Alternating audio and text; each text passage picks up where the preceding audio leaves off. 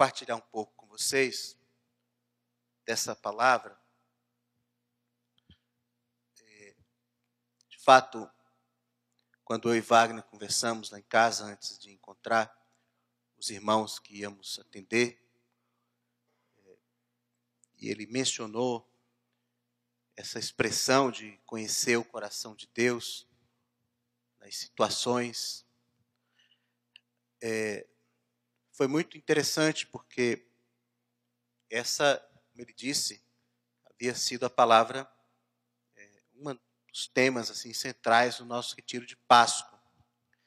E na verdade, essa palavra nasceu para mim, assim, desse, nesse sentido, é, no, em fevereiro, durante as férias, num sonho. Nem sei se eu te contei esse sonho. Acho que não. Durante o período de férias, em viagem, é, tive um sonho. É, um sonho assim, até bastante simples. Sonhei que eu estava participando é, da organização de um retiro. Eu sonho muito com esse negócio de retiro. Né? De vez em quando eu sonho com isso. Em geral, ah, quando sonho com isso, não é simplesmente um retiro da nossa congregação. Sempre há pessoas outras envolvidas, enfim. E estávamos ali tomando as últimas providências né, para o retiro, já chegando a hora de começar. E aí, aquele momento que bate aquela angústia, né? Assim, não sei se os irmãos têm essa experiência, mas a gente pensa, organiza, busca a Deus, mas na, no último minuto a gente fica assim, Deus, é isso mesmo, Deus. Será que não é outra coisa qualquer, totalmente diferente disso? E você fica ali, e a gente estava no sonho nesse momento. E aí vinha uma palavra para mim, assim, que eu compartilhava com os irmãos, dizendo: olha, companheiros, o mais importante é a gente buscar conhecer o coração de Deus. Se a gente tiver discernimento, se a gente perceber onde está o coração de Deus, as outras coisas vão. Fluem, se resolvem. Era essa palavra. E desde esse, desde fevereiro e até a Páscoa, ah, pensando nisso, meditando nisso, explorando isso, em vários aspectos, mas o que eu tenho pensado e, e essas nossas últimas experiências têm me mostrado é que, de fato, nós temos é, vivido dias muito intensos, com muitas lutas. Na verdade, dias até muito confusos. Os irmãos têm enfrentado é, lutas, decepções, vitórias, desafios, provações, sofrimentos de vários tipos. Nós vivemos um momento complicado no nosso país, em que nós muitas vezes temos uma sensação de um caos instalado né, por toda parte. Parece que todas as coisas estão se, se destruindo, se desmontando. E nesses momentos, então, eu creio que a nossa mais intensa e urgente necessidade é conhecer o coração de Deus em cada situação cada pensamento nosso, em cada sentimento nosso, em cada inclinação nossa. Onde está Deus? Para onde Deus se inclina? O que Deus deseja aqui? Porque quando eu consigo encontrar o coração de Deus, aí eu não estou mais perdido. Eu sei para onde andar. E eu vou encontrar o que eu necessito naquele momento. Porque muitas vezes é, no meio das situações que passamos, na nossa própria confusão de coração e de alma, nós buscamos a Deus de uma forma complicada, de uma forma já muito assim condicionada pelos nossos desejos, pelos nossos sofrimentos, e achamos que Deus está indo numa direção, mas não sabemos no final se não é a direção do nosso próprio coração. Então, buscar o coração de Deus, eu vou encontrar o que eu necessito. Talvez seja consolo, talvez seja advertência, talvez seja repreensão, talvez seja misericórdia. Mas se eu encontro o coração de Deus, eu encontrei o meu lar. Eu encontrei a minha casa. E é ali, é ali que eu vou ser cuidado, que eu vou ser transformado. Tem um texto que diz, né, reconhece-o em todos os teus caminhos e ele endireitará as tuas veredas. E o que nós temos pensado, e muito é, de acordo com o que Wagner expressou aqui, que não se trata de conhecer a vontade de Deus como algo assim externo a Deus, que esteja assim expressa nas suas leis, nos seus mandamentos. Isso nós podemos, nós conhecemos. Qual é a vontade de Deus? Nós podemos dar várias respostas a essa pergunta, baseadas na palavra, baseadas na revelação de Deus, mas conhecer o coração de Deus é ir mais além é a gente conhecer a pessoa de Deus, a inclinação de Deus. Onde Deus quer chegar com aquele mandamento, com aquela prescrição, com aquele caminho? O que que traz alegria a Deus? O que que traz tristeza a Deus? Deus é uma pessoa. Como uma pessoa, embora infinita, embora eterna, Deus se alegra, Deus se entristece. Há coisas que agradam a Deus e há coisas que desagradam a Deus. Há coisas que provocam mesmo a indignação e a ira de Deus. E há situações, há condições que despertam em Deus a sua ação de graça e de misericórdia. Conhecer o coração de Deus significa não conhecer apenas conceitos sobre Deus. Nós podemos conhecer conceitos sobre Deus. Tem até bons livros, se alguém quiser indicação de alguns, é, muito bons, sobre as qualidades de Deus, os atributos de Deus. Mas o que vinha me, me conduzindo, que vinha me, me, me perturbando, me chamando o coração, era a minha necessidade de não apenas ter assim é, um discurso sobre Deus, sobre os feitos de Deus, mas conhecer o que move Deus, o que faz Deus se inclinar numa direção ou noutra. Conhecer essa pessoa de Deus. Porque aí eu vou encontrar resposta para aquelas perguntas assim mais importantes e mais fundamentais da vida. Por que é que tudo existe? Por que, que nós fomos chamados à existência? Essas respostas estão no coração de Deus.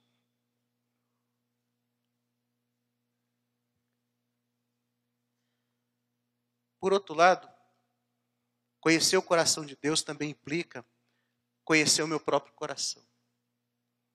Às vezes tão diferente do dele.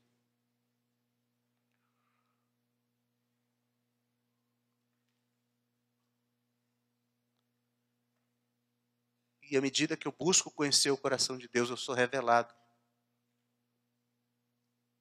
nas minhas próprias intenções, nas minhas próprias motivações. Buscar conhecer o coração de Deus também significa que eu não posso fazer de Deus assim um ídolo mental, construído mais com base nos meus conceitos, em mim mesmo, do que no reconhecimento de, de quem Ele é, na sua completa independência de mim. Deus é quem Ele é. E buscar conhecer o coração dele significa nós assim ultrapassarmos aqueles lugares mais externos. Se a gente fosse usar a imagem do templo antigo, né? não no átrio, O átrio talvez seja a lei, não no santo lugar. Talvez a gente possa até pensar que o santo lugar seja mesmo a revelação do Evangelho, mas na intimidade de um Deus pessoal. Deus é uma infinita pessoa. É claro que eu não posso abarcar quem é Deus. Mas Deus se revela.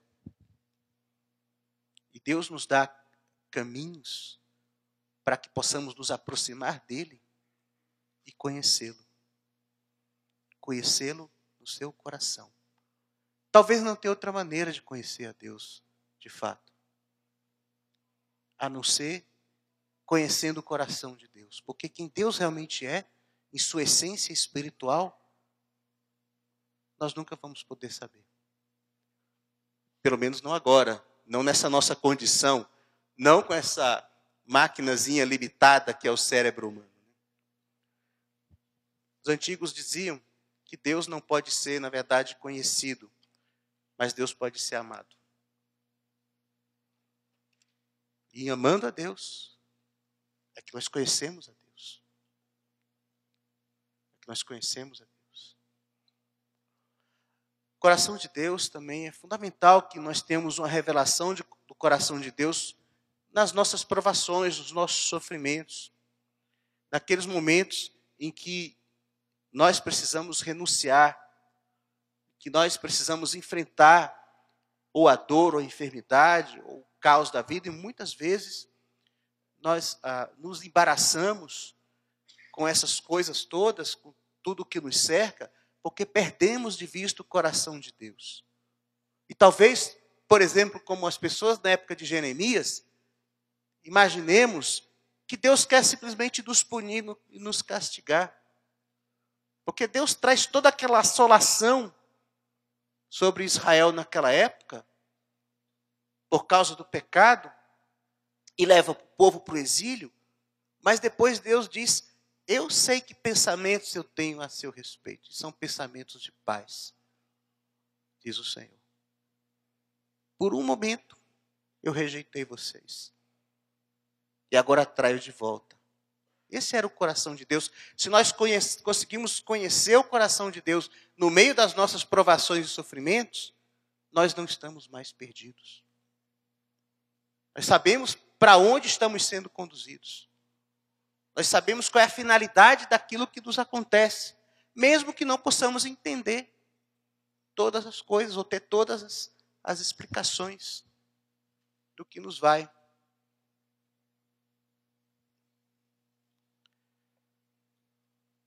Então, amados, a ideia é assim, que nós precisamos crescer nisso, precisamos buscar isso. Entender a grande diferença que há entre conhecer os mandamentos de Deus e conhecer a Deus. Conhecer a lei de Deus conhecer a Deus. Quando eu sei o que Deus quer, no sentido de que eu conheço seus mandamentos, eu até consigo obedecê-lo, mas não amá-lo. Quando eu conheço o coração de Deus, eu posso me alegrar com a vontade de Deus e amar a Deus. E amar a Deus. Amar o Senhor. Se nós nos relacionamos com o mandamento, Deus continua distante e o mandamento um peso, e a renúncia do evangelho uma tortura de alma, e as provações da vida inexplicáveis e insuportáveis. Se conhecemos o coração de Deus, sabemos a que Ele nos tem chamado, talvez possamos dizer como apóstolo, leve e momentânea tribulação é essa. Nada a comparar. Nós vamos saber que Ele é ele é o tesouro oculto no campo. Ele é a pérola mais preciosa. Não, não vamos ser movidos simplesmente por um padrão, por uma conduta, por um critério de santidade. Porque ser santo não é fazer a vontade de Deus. Ser santo é amar a vontade de aí nós estamos transformados naquilo que Deus quer que nós sejamos. Mas precisamos conhecer o coração dele, porque o coração de Deus vai nos conduzir, nos levar a essa a esse conhecimento, essa contemplação de quem Ele é. E eu comecei a pensar e a percorrer assim a Bíblia pensando nisso. É, como, como conhecer o coração de Deus? O, que, que caminhos eu posso percorrer para conhecer o coração de Deus? Como ele se revela? E se a gente for fazer um percurso assim geral, não é? Que vou assim, eu, talvez falar de, de vários, várias coisas e, e, e abordagens, mas depois quero assim propor aos irmãos algumas coisas mais concretas. Mas, por exemplo, o coração de Deus está revelado, por exemplo, na Sua palavra. Está revelado na história da criação. Se a gente lê os textos que falam sobre como Deus criou e por que Deus criou todas as coisas, está ali o coração de Deus. Por que Deus criou o homem? Porque Deus fez todo o universo para expressar quem Ele é, para expressar a sua pessoa, o seu amor. Encontramos isso por toda a Bíblia. Também encontramos o coração de Deus revelado na própria lei, da própria lei judaica. Podemos, às vezes, lemos, e até lemos pouco, normalmente pulamos, ou lemos rápido aqueles capítulos da Bíblia, lá do, do Números e Levítico, não é? Porque parece que é só uma, uma série de ordens e prescrições, e, mas tem um refrão ali. Tem algumas palavras que Deus repete ali. Eu sou o Senhor vosso Deus. E a gente começa a perceber que todo, to, tudo aquilo, todo aquele arranjo, toda aquela sistemática de sacrifícios e culto tinha uma finalidade, que era Deus se revelar àquele povo e ser o Deus daquele povo e, e criar uma possibilidade daquele povo conhecê-lo. Era isso que Deus queria com a lei. Quando lemos também os relatos né, dos feitos históricos de Deus, Deus não estava simplesmente se exibindo no seu poder. Faz uma ave para cá, faz um mar para lá, sai água da rocha. Não era um exibicionismo de Deus. O que Deus queria não era que aquele povo tivesse medo dele, como os demais deuses pagãos, demônios e ídolos oprimiam os outros povos. Deus não queria ser simplesmente temido nesse sentido de um medo. Deus queria ser amado. Deus queria ser reconhecido e adorado voluntariamente por aquele povo. Deus queria ganhar o coração daquele povo. Pelo único caminho possível de graça e de santidade.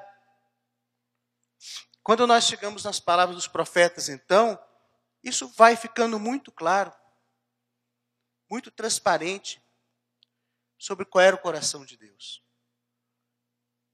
Pode é, percorrer os livros dos profetas e cada um deles vai revelar alguma coisa do coração de Deus. Se você lê Isaías, você vai ler sobre o Santo de Israel, sobre o Deus que é, requer integridade daqueles que o adoram coerência, quebrantamento.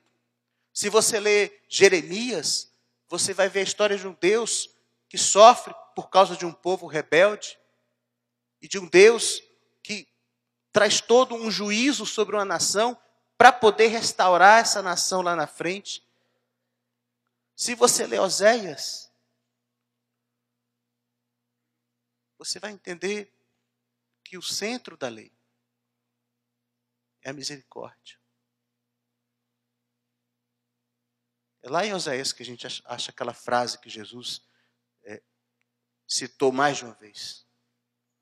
Se vocês soubessem o que significa misericórdia quero e não sacrifício, não condenariam inocentes. Misericórdia quero e não sacrifício, conhecimento de Deus mais do que holocaustos. Está lá no Velho Testamento. Essa é revelação do coração de Deus que está lá. E dos outros profetas, Miqueias vai nos falar de misericórdia e humildade, o que Deus quer de você. Que você ame a misericórdia, a justiça, o juízo e ande humildemente com teu Deus. Abacuque vai nos falar de fé. Nos salmos, toda a linguagem dos salmos nos revela o coração de Deus. Não simplesmente o que Deus fez, mas quem Deus é. E o que agrada a Deus. Como um homem pode ter uma vida de uma crescente intimidade com Deus, ser recebido na presença de Deus, estar com Ele.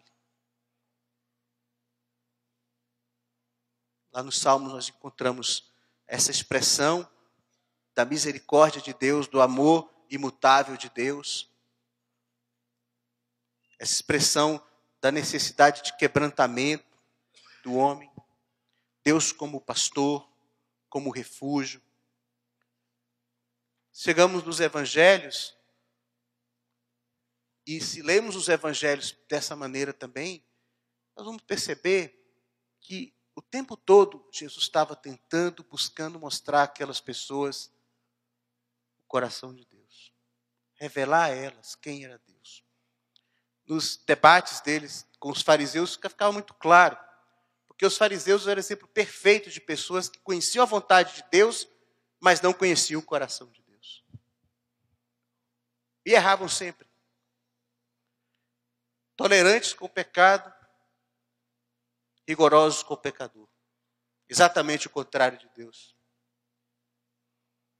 Exatamente o contrário de Deus. Deus abomina o pecado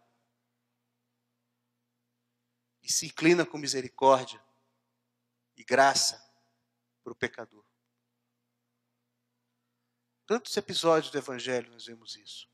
Como as pessoas olhavam para um lado, Deus estava olhando para outro.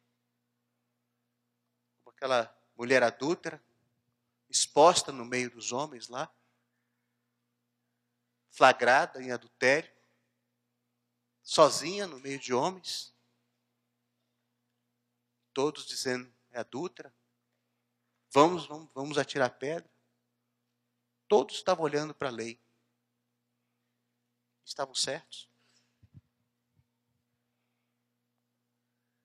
Mas Jesus não estava olhando para a lei. Deus estava olhando para o coração de Deus. E ele viu que ninguém viu.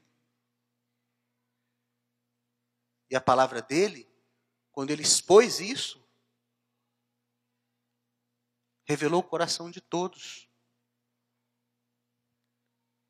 Quem não tem pecado, atire a primeira pedra. Onde está o coração de Deus?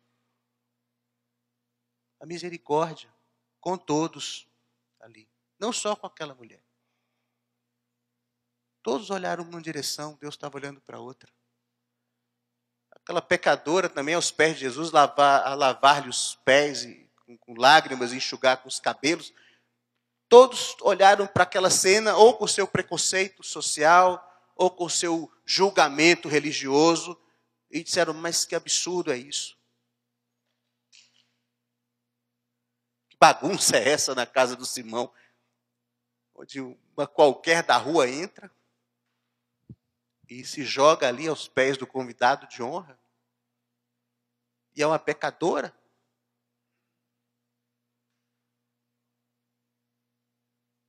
E é uma pecadora? Mas Jesus conhecia o coração de Deus. Em relação àquela mulher, em relação àquele homem, aquele fariseu. Todo o contato de Jesus com os pecadores. E muitas vezes ele era criticado por isso. Para as pessoas com quem ele andava, comia e bebia. E foi nesse, nesse contexto exato, uma das vezes que ele cita Oséias e diz: olhe, se vocês soubessem que Deus quer misericórdia e não sacrifícios, vocês não condenariam inocentes. E aí vai no Evangelho. Quantas passagens assim, né? A, a, parábola da ovelha perdida. 99 no deserto. E o pastor vai buscar uma. Uma. Quem entende isso? Qual é o gestor responsável que admitiria fazer uma coisa dessa, colocar 99 em perigo por causa de uma. Uma. Porque as 99 ficaram no deserto. O hino diz no aprisco, mas a Bíblia diz no deserto. Né? Mas esse é o coração de Deus. Tão diferente do coração do homem. Quando Jesus conta a parábola dos dois filhos, o filho pródigo e o outro, e na figura daquele pai, tanto em relação ao filho que vai e peca, quanto ao o outro que fica amargurado, assim, a, a, a, a expressão do pai naquela parábola revela o coração de Deus. Não de juízo e condenação, tantas outras passagens do Evangelho. Poderíamos citar várias aí. Nas pregações de Jesus também, nos seus discursos, o tempo todo ele tentando mostrar, revelar o coração de Deus para aquelas pessoas. Fazer com que elas enxergassem além da lei. Jesus não estava trazendo uma nova lei. O Evangelho, na verdade, não é essencialmente uma nova doutrina de salvação. Basicamente, o Evangelho é o encontro, o chamado para um encontro com Deus. Porque quando, quando a gente busca explicação para a ação de Deus no Evangelho, essa explicação está no coração de Deus. Diz lá, porque Deus amou o mundo de tal maneira que entregou o seu Filho. Não era uma renovação da doutrina que Jesus trazia mas era uma expressão do amor de Deus, da graça de Deus pelas pessoas. Esse é o coração do Evangelho. É que Deus ama o mundo de tal maneira que deu o seu Filho unigênito. Se a gente recitar todo o resto, esquecer isso, a gente perdeu a essência do Evangelho. Porque é aí que está o coração de Deus, está com o perdido, está com o confuso, está com o pecador, está com o quebrado, Ali está o coração de Deus. Paulo entendeu isso. E ele disse: Não sou mais eu quem vivo, mas Cristo vive em mim. E esse viver que agora eu vivo na carne, vivo pela fé no Filho de Deus, que me amou e a si mesmo se entregou. O que moveu Paulo, que quebrou Paulo, não foi que ele teve uma revelação de uma nova doutrina. Não foi isso. Ele encontrou a graça de Deus no caminho dele quando ele menos merecia. Quando ele perseguia a igreja, perseguia os cristãos, compactuava lá com, com, a, com a morte de Estevão, Deus o alcançou com graça. E a graça e o amor de Deus quebraram o fariseu. E ele entendeu o coração do evangelho tanto que largou tudo para ir repartir isso com outros. Ele conheceu o coração de Deus. Ele diz: O amor de Deus me constrange. Me constrange. Não faço isso porque sou pago. Não faço isso porque estou buscando elogio, reconhecimento. Pelo contrário. Mas o amor de Deus me constrange. Ele morreu por mim. Esse é o coração de Deus. Nós também podemos conhecer o coração de Deus pelo Espírito Santo, que nos fala que somos filhos de Deus, que nos revela, nos derrama o amor de Deus no nosso coração, que nos mostra, nos forma no caráter de Jesus.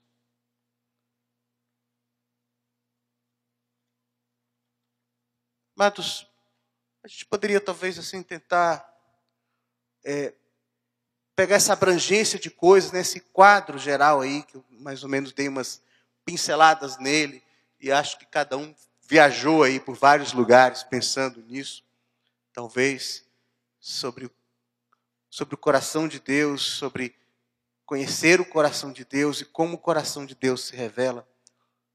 Talvez nós possamos é, traduzir isso talvez de uma maneira mais pessoal e que nos dê assim é, caminhos para andar. Eu comecei a pensar assim, a quem, a quem Deus revela o seu coração? Quem é que se torna amigo de Deus? Se eu quero conhecer alguém, conhecer mesmo como pessoa, então não, não me basta saber dados sobre essa pessoa. Não me basta ter o currículo dela, talvez. Nem o perfil do Facebook, ou coisa que valha. Mas eu vou querer andar com ela. Vou querer, num relacionamento, começar a perceber o que ela gosta, o que ela não gosta, o que agrada a ela, o que não agrada. E eu vou percebendo quem ela é quem ela é. E se é uma pessoa com quem eu quero ter um relacionamento, uma pessoa cujo amor eu quero receber e a quem eu quero amar, então eu vou tentar descobrir o que agrada a ela e tornar isso um caminho para chegar até ela. Nós podemos pensar e, e, e ler na Escritura várias, várias coisas que o próprio Deus nos revela e nos diz que agradam a Ele. E que são caminhos para a gente conhecer o coração dele.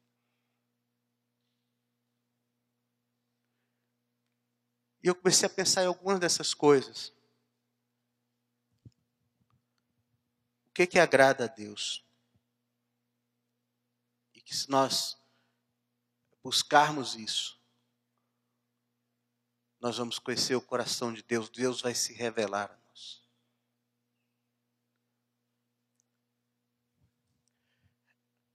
Uma coisa que a Bíblia diz que agrada a Deus é fé. É? Gente lê lá em Hebreus 11, de 1 a 6, simplesmente dito que sem fé é impossível agradar a Deus aquele que se aproxima de Deus precisa acreditar que Ele existe e é o recompensador daqueles que o buscam. Irmãos, nós vivemos numa época de profunda incredulidade e misticismo. E as duas coisas, no final das contas, são falsificações do que é fé. E as pessoas, muitas vezes, é, não, não, não, não conhecem, não andam, não exercitam esse caminho da fé.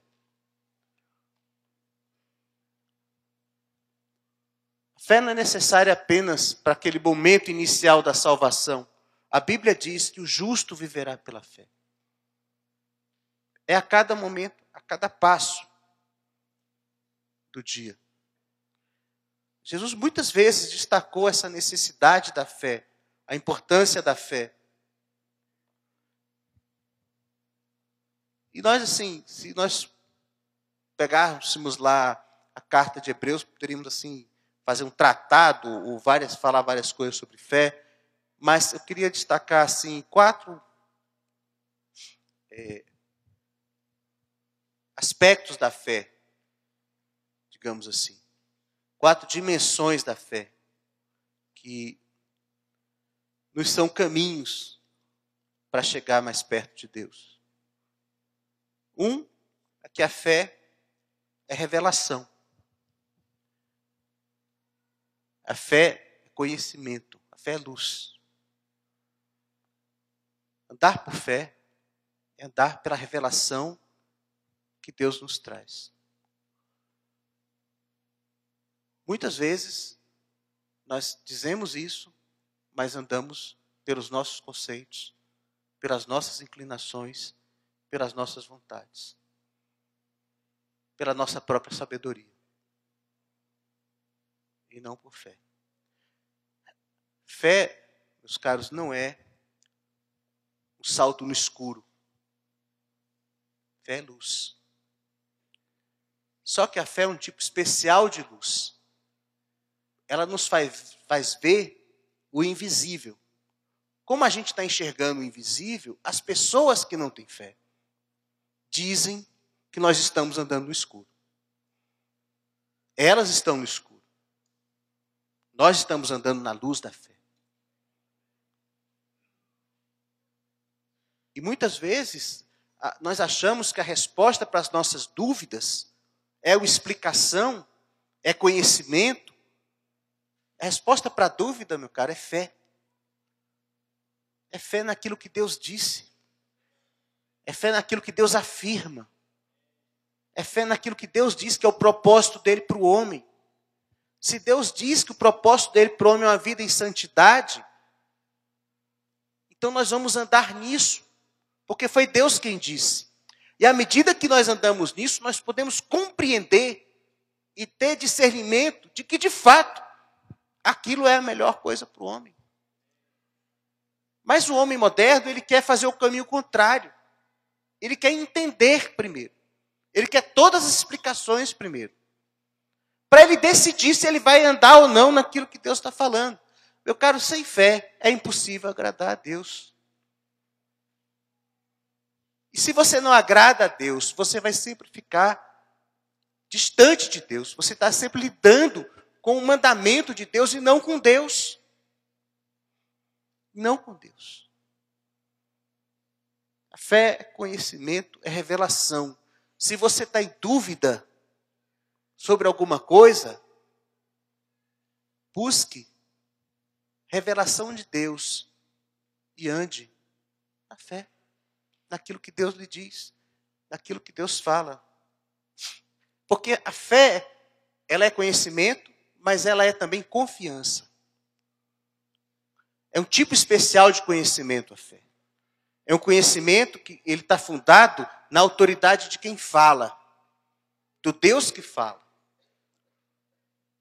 Então, fé também é confiança. Porque eu creio, porque foi Deus quem disse.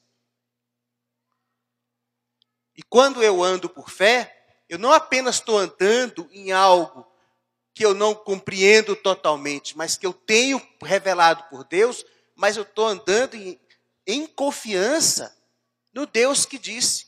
Fé, confiança. Exercite sua confiança em Deus. Isso agrada a Deus. Agrada a Deus. Se você espera em Deus, se você confia em Deus, isso agrada a Deus. E você vai conhecer o coração de Deus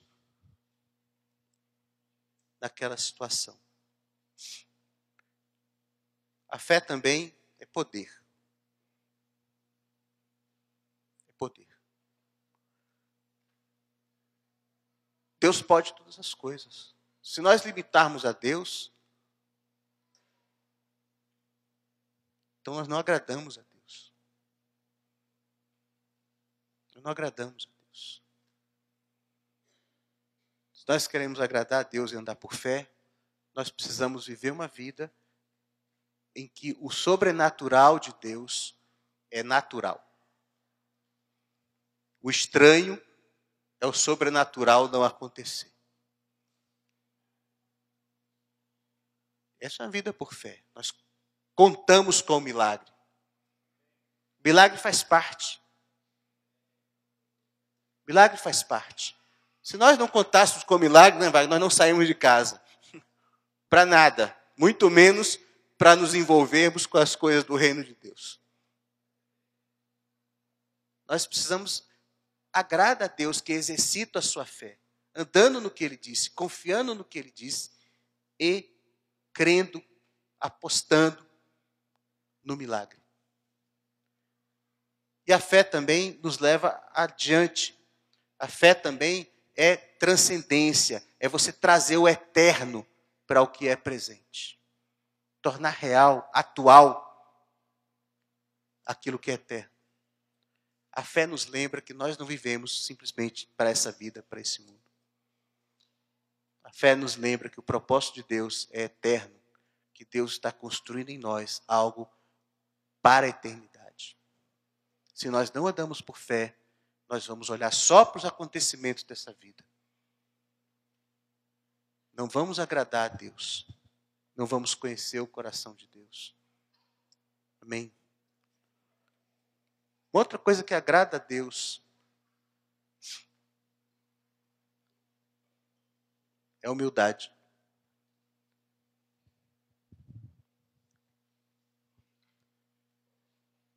Desde o Velho Testamento a gente encontra isso. Na história de Josafá, Josafá simplesmente é, é, ele reivindicou os termos da aliança de Deus com Salomão, que está lá em, em 2 Crônicas 7, diz: Se o meu povo, que se chama pelo meu nome, se humilhar e me buscar e orar, foi o que Josafá fez. Ele se humilhou diante de Deus era outra, outro, outro, outro centro da lei de Deus. Estava outra coisa que Deus queria ensinar o povo com a lei. O povo tinha que aprender a andar humildemente com o seu Deus. E a Bíblia diz, né, assim, que é outra palavra é, citada mais de uma vez no Novo Testamento, que Deus resiste ao soberbo mas a humilde concede graça. O soberbo nunca vai saber nada sobre Deus. Não tem como conhecer o coração de Deus. Deus está fechado para ele. Mas a humilde, Deus concede graça. Como eu posso conhecer o coração de Deus se eu não me esvaziar da soberba que está no meu próprio coração, que ofende a Deus e coloca Deus contra mim?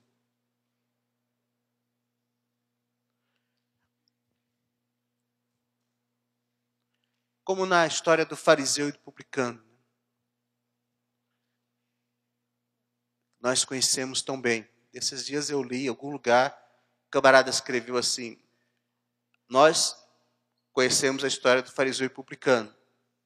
Então nós é, não caímos na mesma bobagem daquele fariseu. Aí esse autor diz: Nós oramos como o publicano, mas vivemos como fariseu.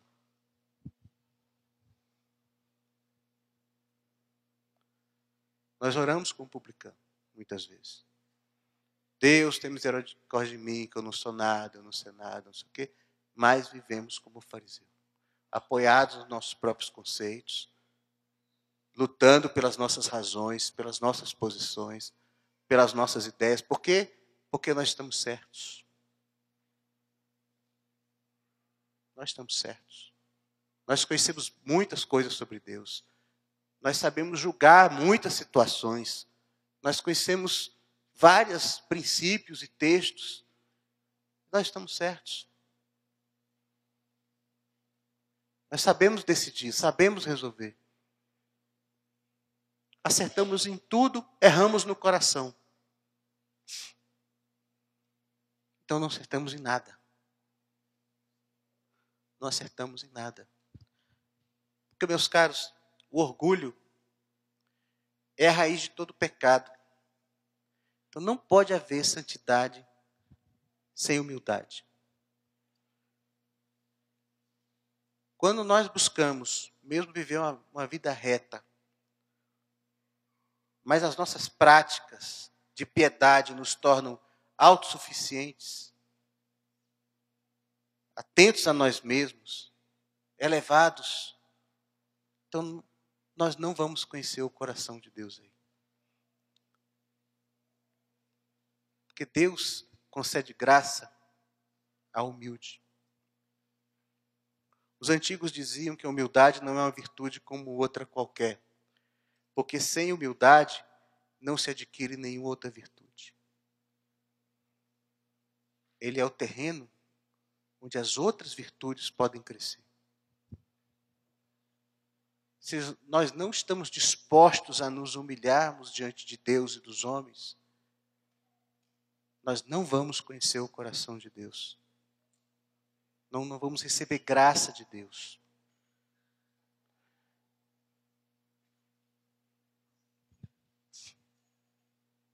Nós precisamos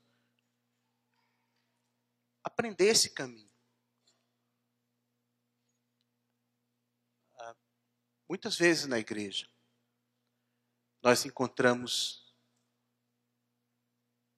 tantas pessoas assim, é, dispostas a defender opiniões, posturas, conceitos, tantas pessoas dispostas a serem assim os, os guerreiros da verdade, da santidade, tão poucas pessoas dispostas a se humilhar,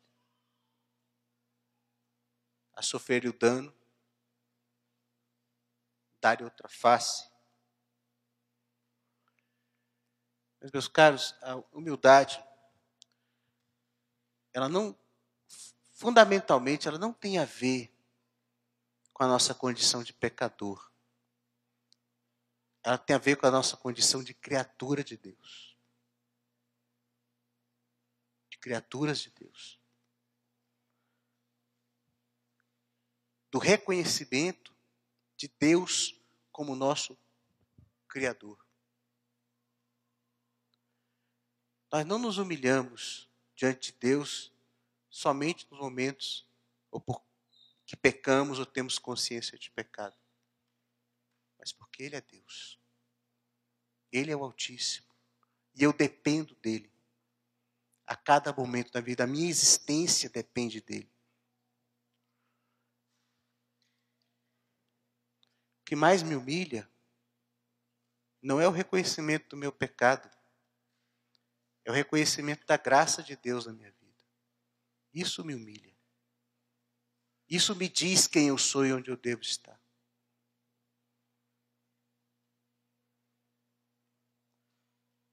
É a bondade de Deus que nos leva ao arrependimento. Né?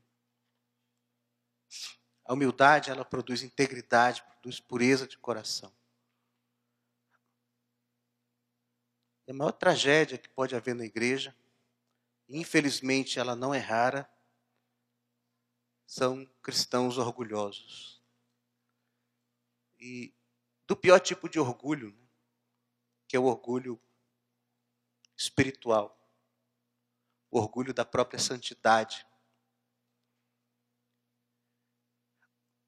Não há esperança para quem não se para quem não se humilha. Mas para quem se humilha, sempre há esperança. Engraçado que a Bíblia diz que nós devemos nos humilhar. É uma atitude nossa. É o escolha nossa. Nem eu esperar ser quebrado, exposto, envergonhado pelas circunstâncias, que alguém me humilhe. Não é isso. A palavra diz: humilhe-se debaixo da poderosa mão de Deus. Se você tiver errado, Deus te dá graça. Se você tiver certo, Deus te exalta mas se humilhe. Não considere os outros superiores a você mesmo. Aliás, não se considere. Contrário, né?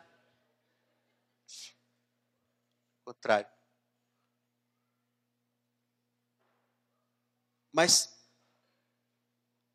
nós muitas vezes lemos aquele texto de, de Filipenses que fala é, do esvaziamento de Jesus mas quando o texto diz, tende em vós o mesmo sentimento que houve também em Cristo Jesus, que está falando de quê?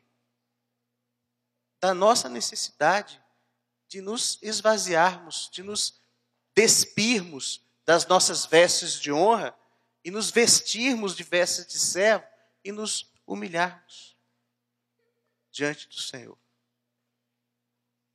Humildade é um caminho para conhecer o coração de Deus.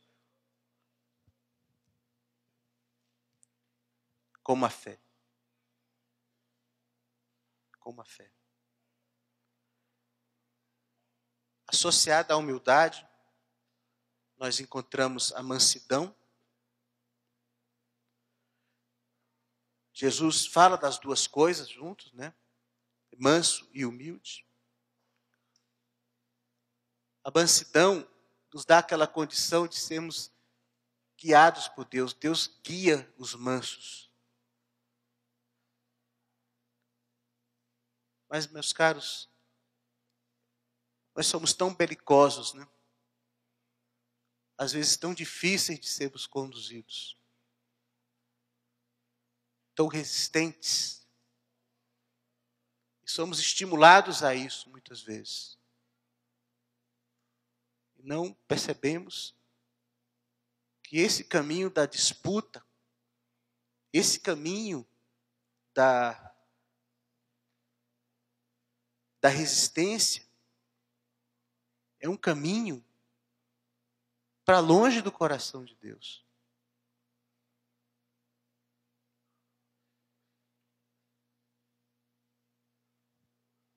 E para longe do descanso do Senhor.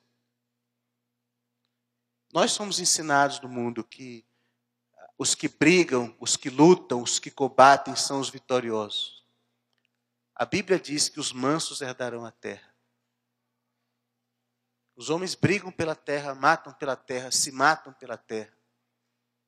Nós brigamos por tantas coisas, lutamos por tantas coisas, mas a terra é herança dos mansos, dos que não lutam por ela, não brigam por ela. Os mansos herdarão a terra. E aí nós encontramos outra coisa muito preciosa para Deus, que é o quebrantamento.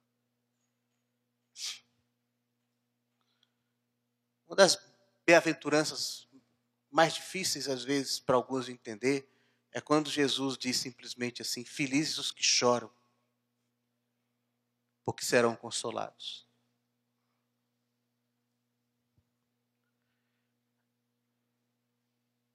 Quebrantamento é aquela condição de reconhecimento da tragédia, da miséria, da desgraça que é o pecado. E de como ela me abate, como ela me atinge. Como eu sou, eu sou essa esse miserável pecador aí. Como a minha vida pode ser ofensiva a Deus pode ser contrária a Deus. Quando o homem se vê diante da santidade de Deus, da revelação de quem é Deus, o que Deus espera do homem,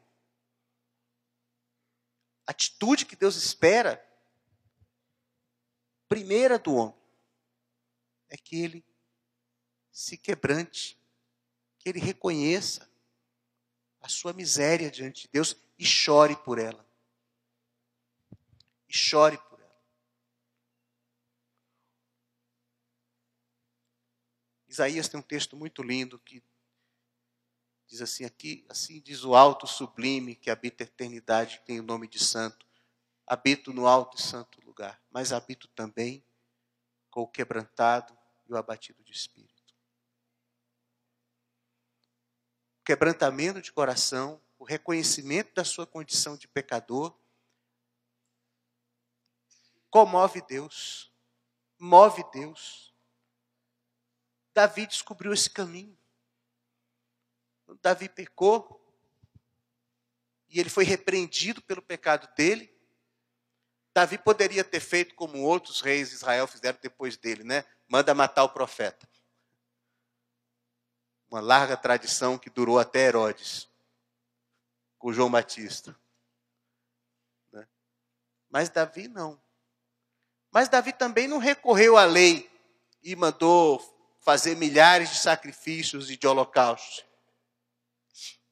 Davi entendeu o que Deus queria dele.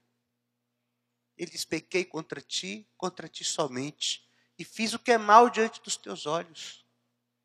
Davi entendeu que o pecado dele não ofendia as pessoas simplesmente, nem a ele mesmo, a consciência dele. Ele tinha dado um jeito qualquer na consciência dele, talvez até ali. Ele entendeu que o pecado dele ofendia a Deus. A Deus. E ele diz: coração compungido e contrito, tu não desprezarás, ó Deus. Davi encontrou um caminho para o coração de Deus. Um caminho de quebrantamento.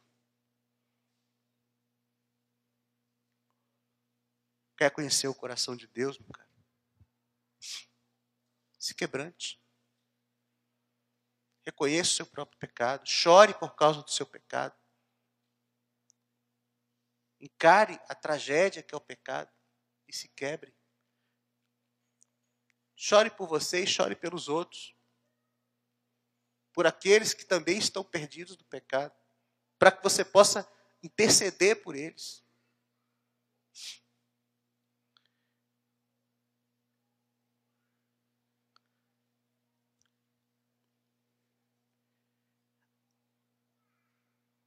Outro caminho precioso para o coração de Deus é a misericórdia.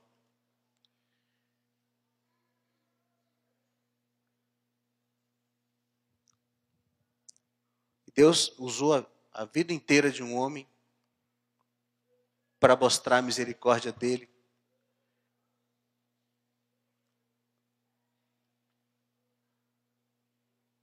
Na expressão não apenas da palavra, mas da história de Oséias.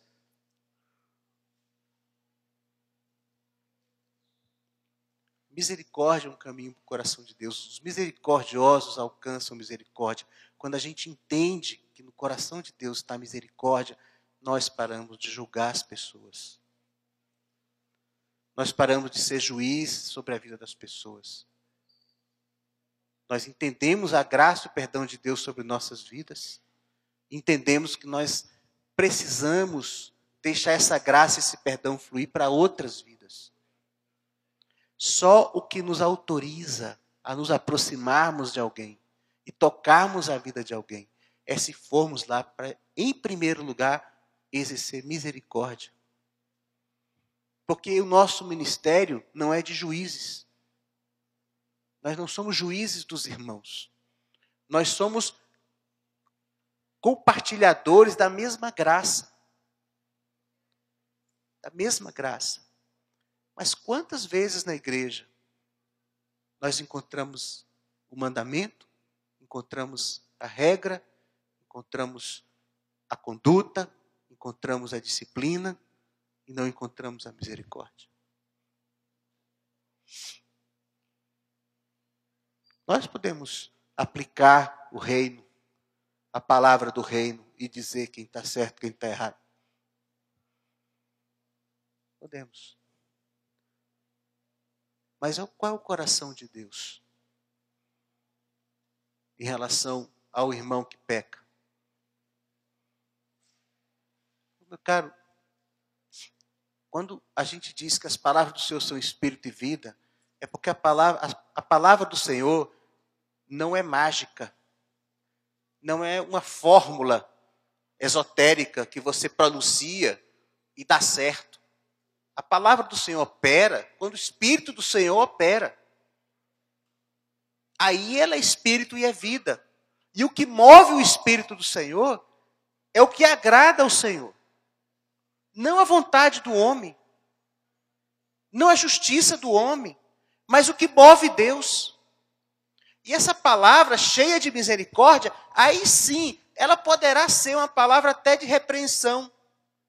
Pode até ser uma palavra que vai expor o erro, que vai expor o pecado. Mas ela tem que vir cheia da graça e da misericórdia de Deus. A gente precisa conhecer o coração de Deus. Conhecer o coração de Deus. E um caminho para conhecer o coração de Deus Misericórdia. Misericórdia.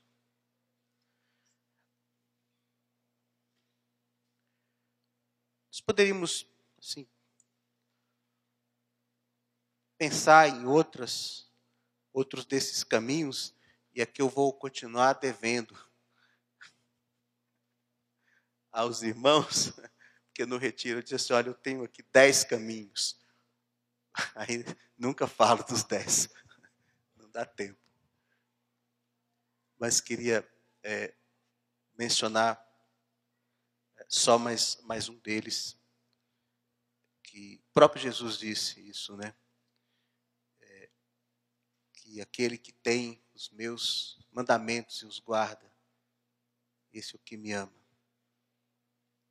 E aquele que me ama é amado do meu Pai e nós viremos e faremos morada nele.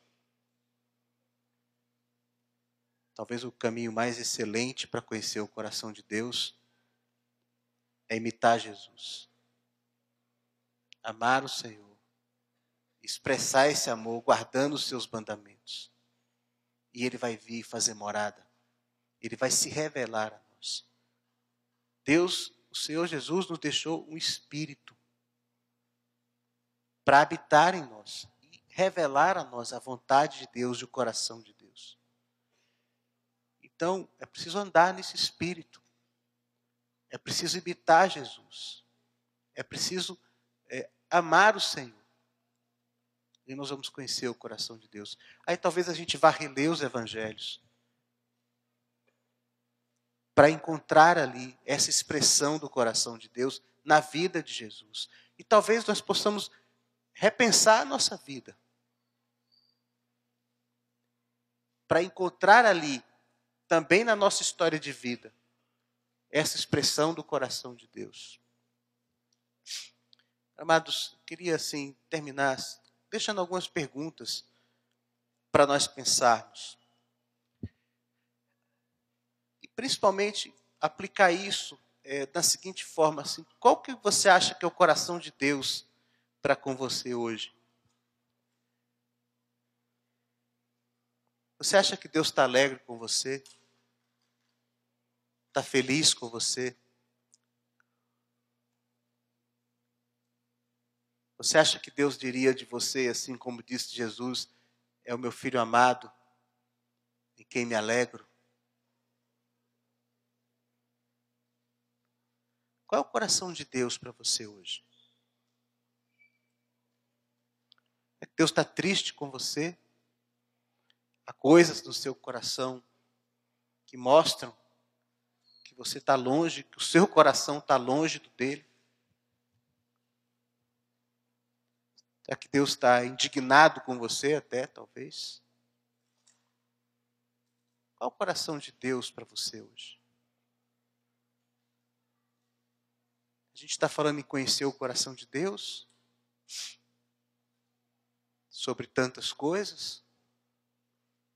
Mas talvez a gente pudesse começar por essa. O que há em você que não agrada a Deus? Deus não encontra fé em você. Deus encontra orgulho em você, soberba em você. Deus não acha mansidão em você. Deus não encontra obediência em você.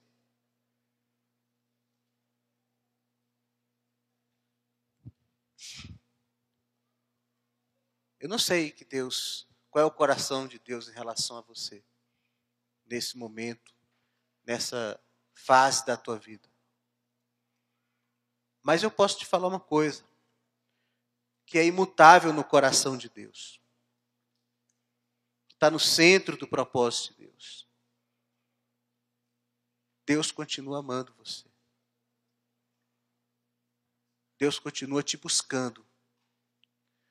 Deus continua te chamando. Deus continua tentando te fazer compreender melhor o coração dele. Deus quer te conduzir a uma vida por fé. Deus quer te ensinar a misericórdia. Deus quer te ensinar a andar com Ele.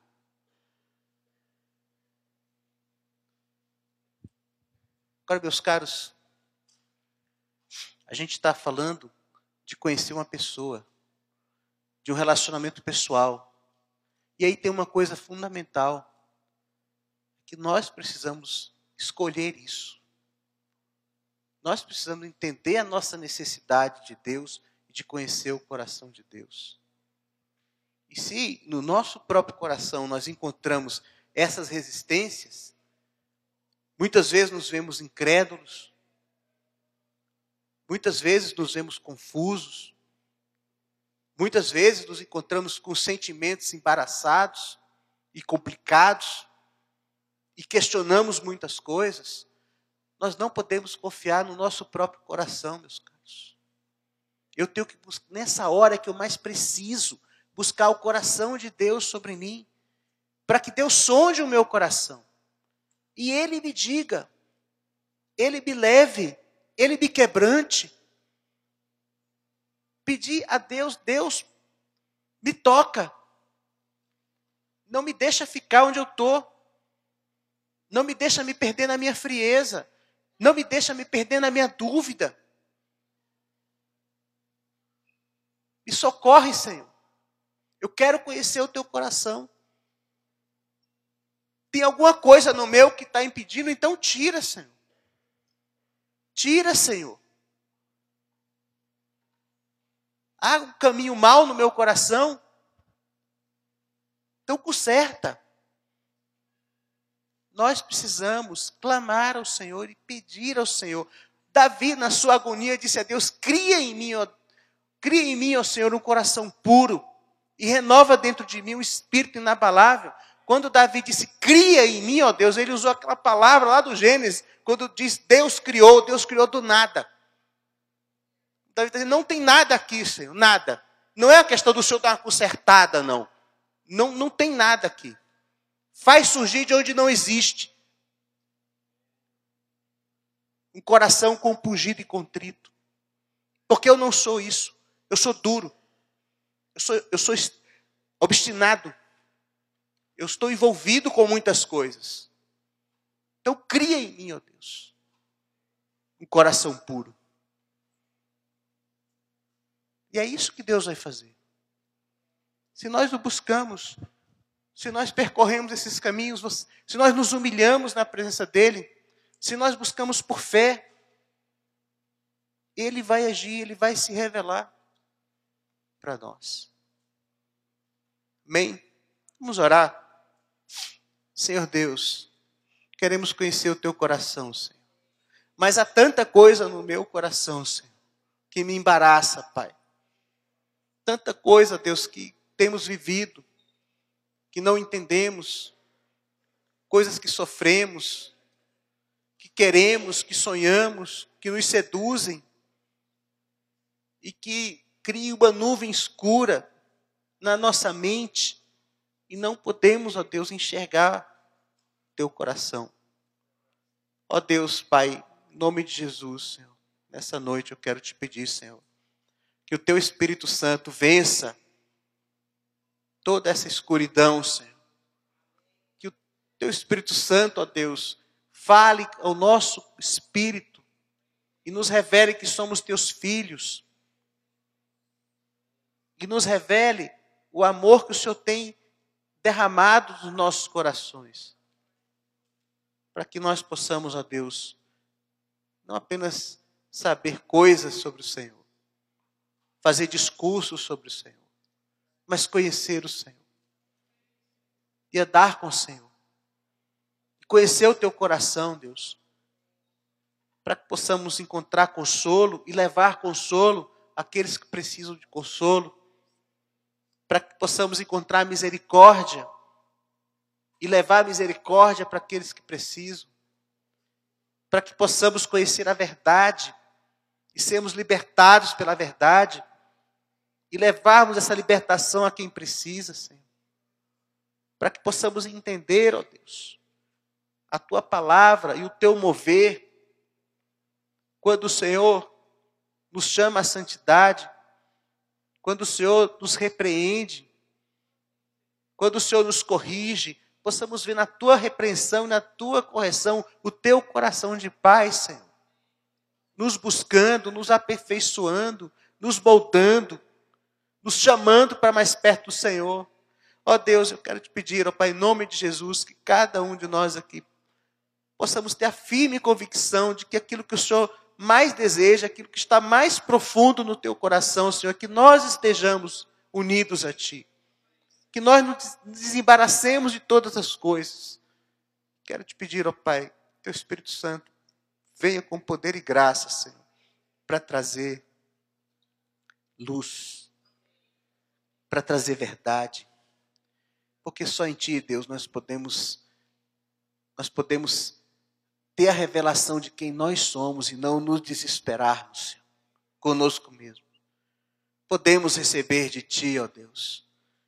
Podemos receber de Ti, Senhor, a luz que nos revela, que revela o nosso coração e a nossa miséria, porque essa luz também nos revela a Tua, a tua misericórdia, a Tua graça, Senhor. Quero te pedir, ó Pai, nessa noite, em nome de Jesus, que nós possamos crescer nessa fome e sede de conhecer o teu coração, Deus. E por onde andarmos, Senhor, em quem encontrarmos, com os irmãos, com as pessoas fora, Senhor, possamos levar algo do teu coração, Senhor. Algo que vem do teu trono, Senhor. Para confrontar, para consolar, para repreender, para acolher, para amar, para exercer misericórdia. Em teu nome, Senhor. Quero te pedir, ó Pai, em nome de Jesus, agradecer Senhor, porque o Senhor tem nos chamado a isso nesses dias, Pai. Amém.